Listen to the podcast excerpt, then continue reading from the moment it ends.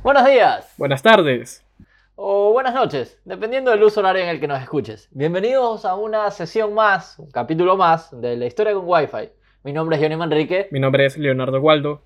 Y les damos la bienvenida a probablemente uno de los episodios más esperados para muchos, no tan esperados para otros, pero dentro del común denominador es una frase muy, muy, muy, muy ecuatoriana, muy pegada y adaptable a diferentes facetas de nuestra querida historia.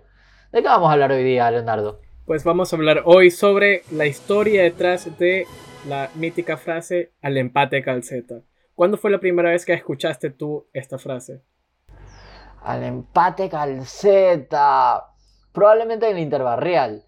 El Interbarrial, un torneo organizado por Diario del Universo por muchísimos años en las que los semilleros, múltiples figuras, eh, nacieron allí y llegaron a primera en algún momento. Y yo me acuerdo que jugaba, no tan bien, pero seguramente en, alguna de esas competiciones alguien gritó al empate calceta y no sabía si era alguien apellido calceta, un equipo que era calceta, no sé, ¿de qué va en realidad esto? Pues bueno, el empate calceta eh, creo que siempre va a ser asociado a toda esta noción de la esperanza es lo último que se pierde o tal bien un poco en son de joda cuando un equipo va perdiendo por goleada y hace un gol de descuento. Todo esto puede eh, catalogarse dentro de la historia de Al empate Calceta. Primero creo que debemos ubicarnos en el mapa ecuatoriano, porque Calceta, eh, como muchos sabrán, tal vez otros no lo sepan, es un cantón, una ciudad que se encuentra en nuestra hermosa provincia de Manabí. Ahora y ah, pausa.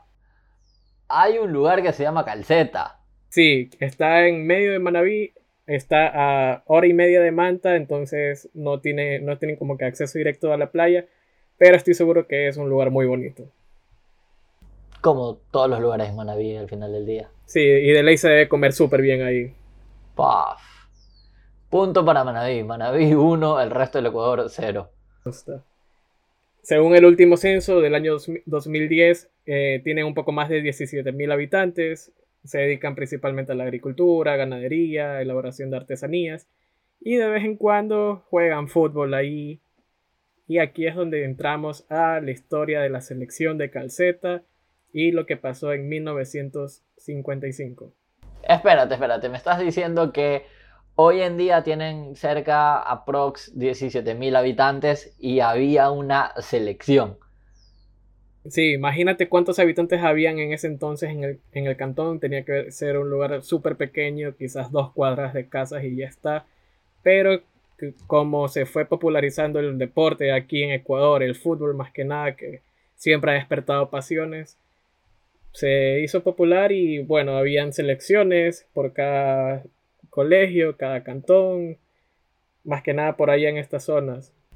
Yo me sentía recontra especial cuando era eh, seleccionado en la escuela y en el colegio para representar a mi unidad educativa y luego enfrentarnos contra sea el Javier, sea el Liceo Italiano, el Alemán o el Liceo Naval, que tuvimos unas batallas no tan agradables para nosotros, pero siempre tenía ese sabor especial de vestir los colores de tu colegio o de tu escuela. Pero ya a nivel cantón debió haber sido algo muchísimo más efusivo. Imagínate, las guerras, los conflictos, siempre eh, va a haber algún tipo de, de picardía que se va a levantar por ahí para intentar hacer que todo se vuelva un poco más incendiario e interesante, más que nada cuando se trata de fútbol quizás Calceta le tocaba jugar el clásico contra Jipijapa. O tenías el Guayaquil contra el Deportivo Cuenca, que a la larga para la época eran dos ciudades que estaban en pleno auge y desarrollo. Claro, y bueno, para poder tener un poco más de noción de qué pasaba con Calceta, ¿eran buenos? ¿Eran malos? ¿Qué tal jugaban? ¿Tenían buenos arqueros? ¿Tenían buenos delanteros? Eh, hace 66 años, 1955, la selección de fútbol de la ciudad era muy buena, ganaba partidos, hacía auténticos recitales porque eran como un equipo de estos que si le mueves una pieza se jode todo, pero si están todos completos va todo súper bacán. Sería la salprieta mecánica. Quizás un ente de creatividad por la media, un poco de dulce y maíz, maní quebrado por el medio y unos corviches en el centro. Un equipazo, manavita y una selección de calceta imbatible para cualquiera. ¿ah? Si es que estaba con el equipo completo, porque, y bueno, aquí viene la historia de por qué viene este grito de al empate calceta. Uno de los hombres más importantes de este equipo está debajo de los tres palos, o las tres cañas, o tres fierros de arco. No, no tengo idea ni siquiera de cómo eran los arcos en ese entonces, porque me imagino que uno se las arreglaba en ese momento como podía para poder crearse su canchita, así como cuando uno cogía dos botellas y cerraba una calle y decía, este es mi arco y vengan a por mí. Eh, este arquero mítico de Calceta se llama Víctor Francisco Rivera. Él nunca llegó a jugar de manera profesional. Sin embargo, dentro de Calceta su nombre es ya historia, incluso con habitantes diciendo que era el mejor arquero del mundo. ¡Wow! Sí, era una fuerte declaración. Es como que, ¿quién te conoce Manu Neuer? ¿Quién te conoce Lev Yashin? O Pepe Pancho Ceballos? No sé. ¿O quién eres tú para la música, Julio Jaramillo? Disclaimer para que escuches el capítulo número 5. ¿O quién te conoce por los cielos, Hermelinda Urbina? Otro disclaimer para que escuches el capítulo número 6. Volvamos a la historia de Calceta. La calidad de Rivera era tal que podía despertar odios exacerbados entre las entre los hinchas rivales, entre otros ciudadanos que tenían que ver cómo su equipo no podía meterle un solo gol porque su agilidad bajo los palos era tal que podía llegar una investida de todos los 11 jugadores rivales y no podían hacerle gol. Un día de ese año 1955, en un partido entre las selecciones de Jipijapa y de Calceta, eh, Calceta estaba ya con el bus parqueado enfrente del arco, estaba esperando las arremetidas del rival no podían hacerle un solo gol a Rivera y en un momento uno de estos tipos que parece que ya existía en ese entonces, siempre han existido este tipo de, de cerebrados en el fútbol. Un hincha entra a la cancha y empieza a golpear con un palo al portero Rivera, causándole heridas que no le permiten terminar el partido. Epa, epa, epa, epa, epa. Estamos hablando de violencia en los estadios. Algo que actualmente, bueno, no por temas de pandemia han dejado de pasar, pero recordemos o recordamos muchísimos capítulos en los que miembros de la barra se han agredido entre ellos y alejado a muchísimas personas de los estadios. Y me estás diciendo un episodio funesto para la historia futbolística ecuatoriana, en un clásico de selecciones entre Calceta y Jipijapa, que agredieron a un arquero y además con un palo. O sea, había policía, había resguardo. ¿Qué pasa con la gente en Manabí? O sea, ¿qué pasa también con los, aficionados? Es que creo que aquí caemos en que no podemos nuevamente generalizar a todo el público, porque por uno a veces se suele castigar a todos. Entonces, eh, creo que se ha hecho un buen trabajo incluso en la actualidad para ir combatiendo un poco a estos, como eran conocidos en Inglaterra, los hooligans, los, ultras en Italia, acá simplemente como los barra bravas. Eh, aún queda un gran camino, pero nos damos cuenta de que este tipo de personas, quizás con algo encima, con alcohol o alguna otra sustancia metida, eh, se descarga de la peor manera posible por una derrota de lo que podemos insistir. Un deporte puede ser una pasión, pero no puede ser eh, causante de este tipo de atropellos hacia los derechos de otras personas. Quisiera resaltar también y quisiera tomar este espacio para mencionar que en el Estadio Monumental hace muchísimos años, en un clásico del astillero entre Melec y Barcelona, Carlos Cedeño asistió con su familia y recibió el impacto de una bengala. Carlos en su momento tenía 11 años y hasta el 2018 el caso seguía impune. Lamentablemente estas facetas se repiten. No sé si recuerdas la Gresca en Casablanca, donde eh, Víctor Montoya contra Agustín Delgado se dijeron, se molestaron y al final del partido fue un Royal Rumble clásico de la WWF entre Triple H, The Big Show y Leonardo Soledispa que terminó con la nariz rota. Recuerdo tanto estos dos eventos, más que nada porque fueron en años consecutivos, el de Barcelona y, y Liga en Casablanca en 2006 al final de la temporada y 2007 este evento trágico de Cedeño que a mí me impactó porque ese muchacho tenía la misma edad que yo, era 11, tenía 11 años eh, y ese es el tipo de cosas que a veces a uno lo frena de, ir en familia a un estadio, este tipo de eh, violencia exacerbada.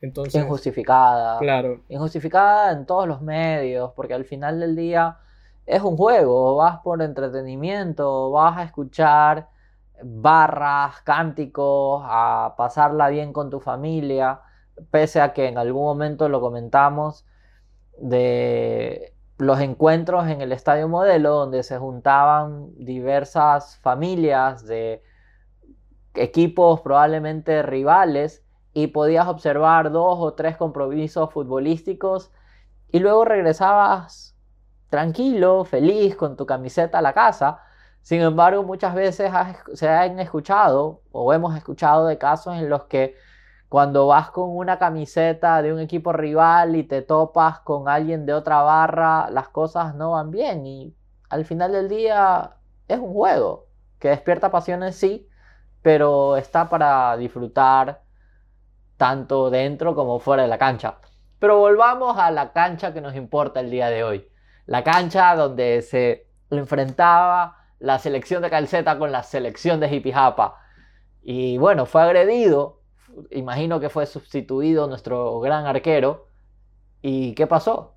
Pues bueno, Rivera sale del campo de juego, el partido estaba empatado hasta ese momento, pero sale Rivera y ya pierde nuestro querido Calceta ante Jipijapa.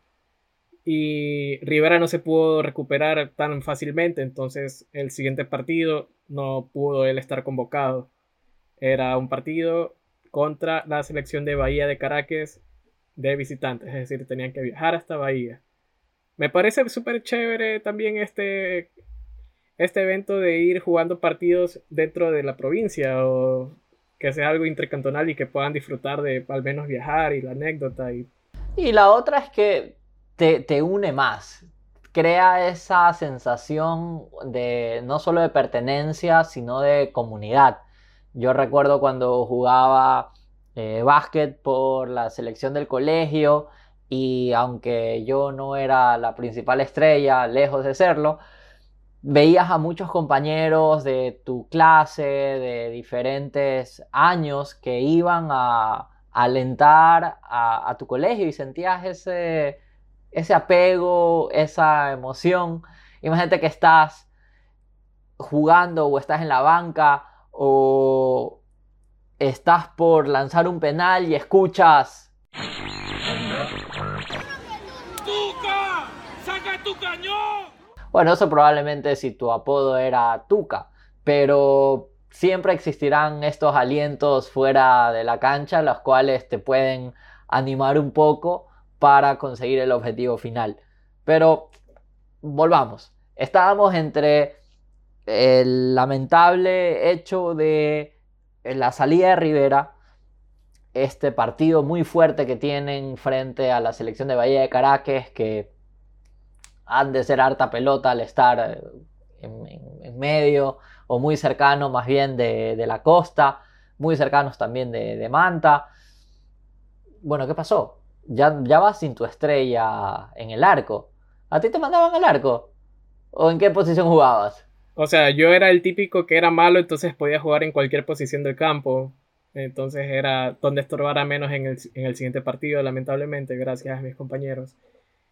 Entonces, por lo general iba al arco. Y así tuvo que haber pasado en ese momento, que escogieron a uno, al, quizás al más malo, quizás al más gordito, al que menos al que más estorbaba en la cancha, y era como que bueno, al arco. Y la lluvia de goles que le empezó a caer al pobre Calceta en Bahía de Caracas. No eran cuatro goles, no eran seis goles, no eran ocho goles. Llegó el punto en el que estaban 11 a 0 la selección de Calceta en Bahía de Caracas.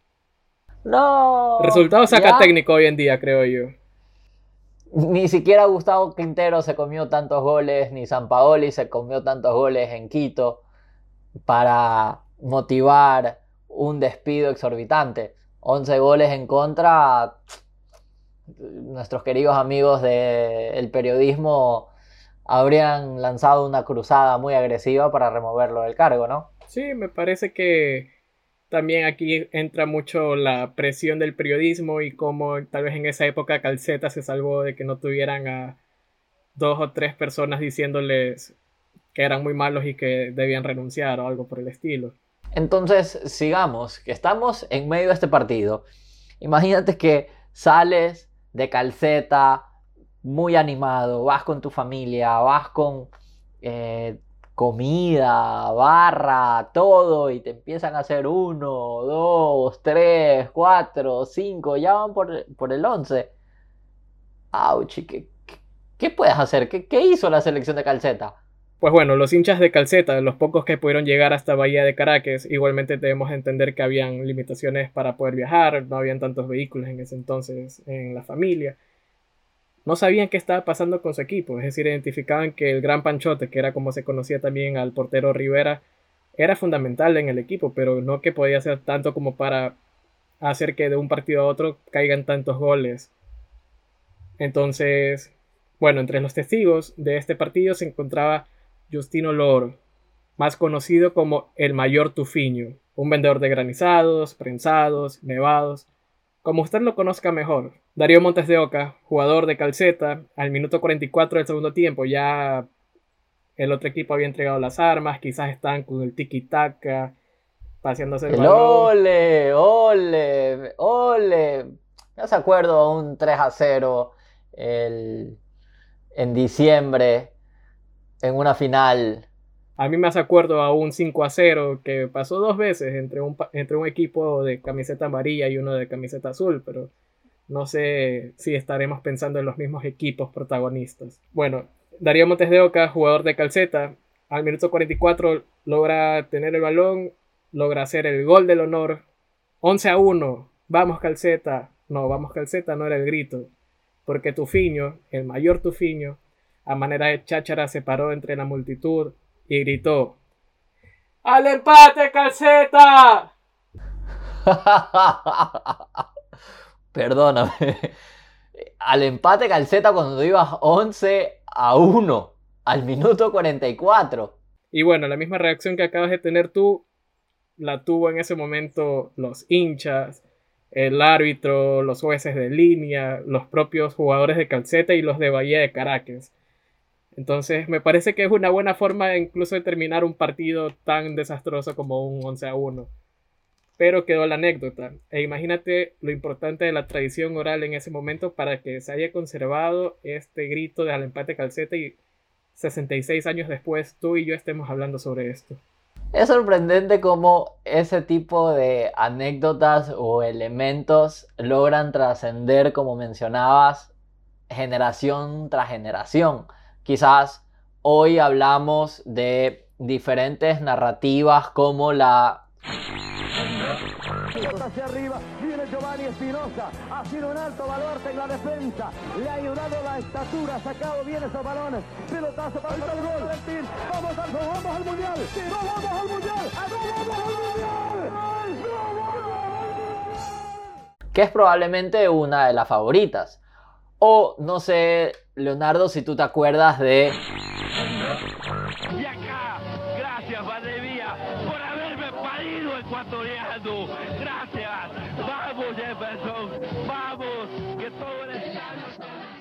Que por más que los años hayan transcurrido, levantan ciertas fibras emotivas de nuestra tradición a nivel global en el deporte. Y no solo en el deporte, porque si es que tú escuchas... Al empate mi calceta, la gloria siempre es tu meta. También te vas a sentir mucho más ecuatoriano. Al empate calceta. ¿qué, qué cosas tiene de trasfondo esta frase? O sea, lo quiero llevar a un aspecto de que no estás vencido hasta que pitan el final del partido, que puede ser que sea re hiper, súper extremadamente complicado darle la vuelta al marcador, pero nada está dicho hasta que se acaba. Imagínate si, no le habrá dicho eso Rafa Benítez, técnico de Liverpool, a sus jugadores en la final de Estambul en el 2005, cuando iban perdiendo 3 a 0, si les habrá dicho al empate Liverpool, supongo. Y con eso salió motivado el equipo. O cuando Glenda Morejón estaba por competir en su mundial y sus zapatos no eran los adecuados. Seguramente al Independiente del Valle en su trayectoria en 2019 para ganar la Copa Sudamericana, cuando les tocó enfrentarse a clubes como Colón de Santa Fe, de, un en un estadio supuestamente neutral, pero con toda la hinchada de argentinos e incluso con los músicos argentinos, los Palmeras, que hasta el día de hoy creo que recordamos es tremenda presentación. Yo creo que esa presentación, punto, punto, por favor, esa presentación de medio tiempo estuvo mucho mejor que la de The Weekend. Y si es que piensan exactamente lo mismo que yo, agradecería sus comentarios dentro del post de Instagram con arroba la historia con Wi-Fi. Momento publicitario para las Palmeras y la organización de la final de la Copa Sudamericana. Volviendo al tema, probablemente a Glenda Morejón o al Independiente del Valle, o más bien Andrés Gómez, Mente cuando te toca jugar con André Agassi una final. André Agassi, monstruo, hipermonstruo de la historia del tenis y, vas y te enfrentas y dices, ¿será que la gano? ¿Será que tengo chance? Y coronas. Y aquí es una buena recomendación que quiero hacer personalmente, que se lean el libro de Andrea Agassi Open, donde habla sobre esta, esta final que pierde. Y Andrea Agassi obviamente nunca va a aceptar que era menor en calidad en ese momento que Andrés Gómez. Y él le echa la culpa básicamente al peluquín. Entonces siempre va a haber este tipo de, no, ¿cómo me va a ganar un ecuatoriano? ¿Te imaginas que te digan eso? Imagínate lo que pensarán los corredores franceses, los ciclistas cuando veían a Carapaz o veían a nuestros ciclistas como eh, Caicedo, que iban y ganaban vueltas del Tour de Francia, de la Vuelta a Italia, es decir, cómo se infravalora a los ecuatorianos, pero también cómo nosotros nos infravaloramos a nosotros mismos. Totalmente, lo de Alexandra Escobar que hizo y deshizo en su categoría, o la de Nancy Dahomes, que también es una estrella en crecimiento, que nos va dando estas luces de la capacidad que en el nivel futbolístico Liga de Quito ganó absolutamente todo en 2008 y en el Maracaná, en un monstruo de estadio contra Fluminense que tenía 5, 6, 7 veces más presupuesto de lo que la liga tenía en su momento. Tenemos actualmente el bueno, tenemos actualmente el futbolista sudamericano con más presencias en la Premier League que es Antonio Valencia y que tras eso fue capitán del Manchester United, es decir, son cosas que nosotros no solemos valorar, son años de dedicación y de esfuerzo de estos deportistas y que logran sorprendernos todos los días, que incluso ya llega un momento en el que nosotros no solemos eh, apreciarlo, creo. Entonces no estaría mal que cada mañana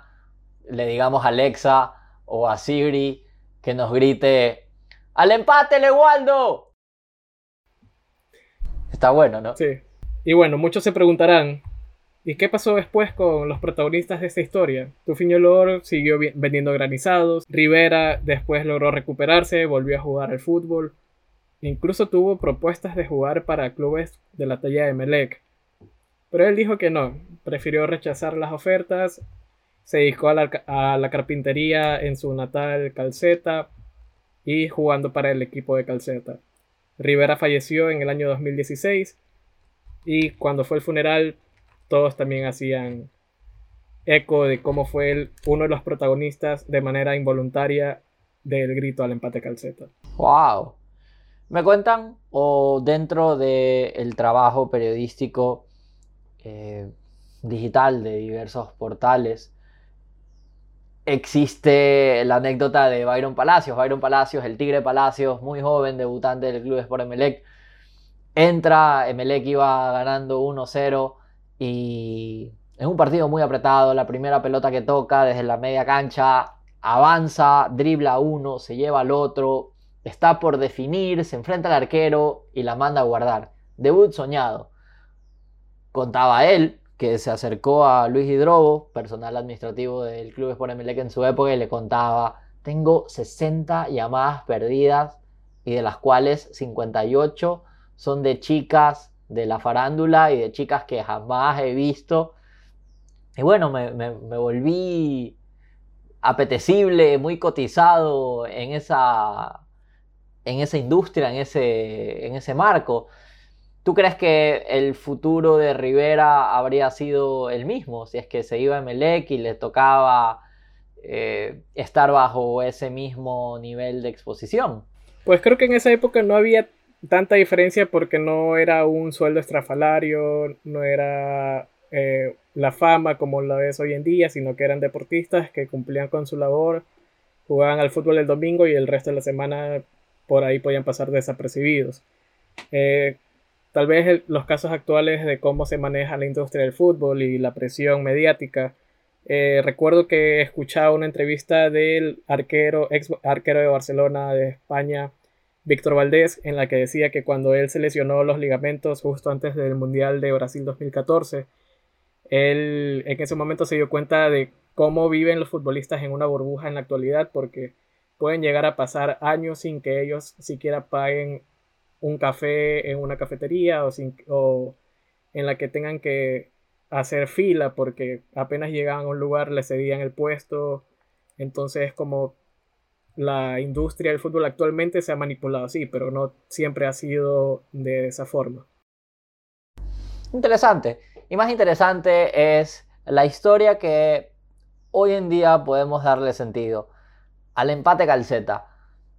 Al empate calceta cuando te sientas derrotado, al empate calceta cuando la incertidumbre respecto a un futuro laboral no sea el adecuado. El empate calceta cuando te estés quedando supletorio y tengas que sacar 10 y tú escuches dentro de ti mismo al empate calceta. Sí se puede. Al empate calceta sí se puede cuando tu novia te esté reclamando agresivamente y sientas que no la vas a ganar y que te va a tocar ceder y te va a tocar pedir disculpas al empate calceta. Me encantaría continuar debatiendo respecto a diferentes situaciones en las cuales podemos aplicar esta frase de no rendirnos, de seguir adelante frente a la adversidad, pero realmente quería recomendarles nuevamente que escuchen los capítulos previos o nos sigan en arroba la historia con wifi. Si tienes alguna sugerencia de algún tema, hazaña que te gustaría escucharla, no dudes en escribirla. Estamos en Instagram como arroba la historia con wifi. Mi nombre es Johnny Manrique. Mi nombre es Leonardo Waldo. Y te esperamos para otro Remember histórico, en el cual seguramente discutirás con tu mamá, tu suegra, tu abuelito o tus tíos sobre estas hazañas que en algún momento no las entendías y hoy quizás la podamos entender mucho más.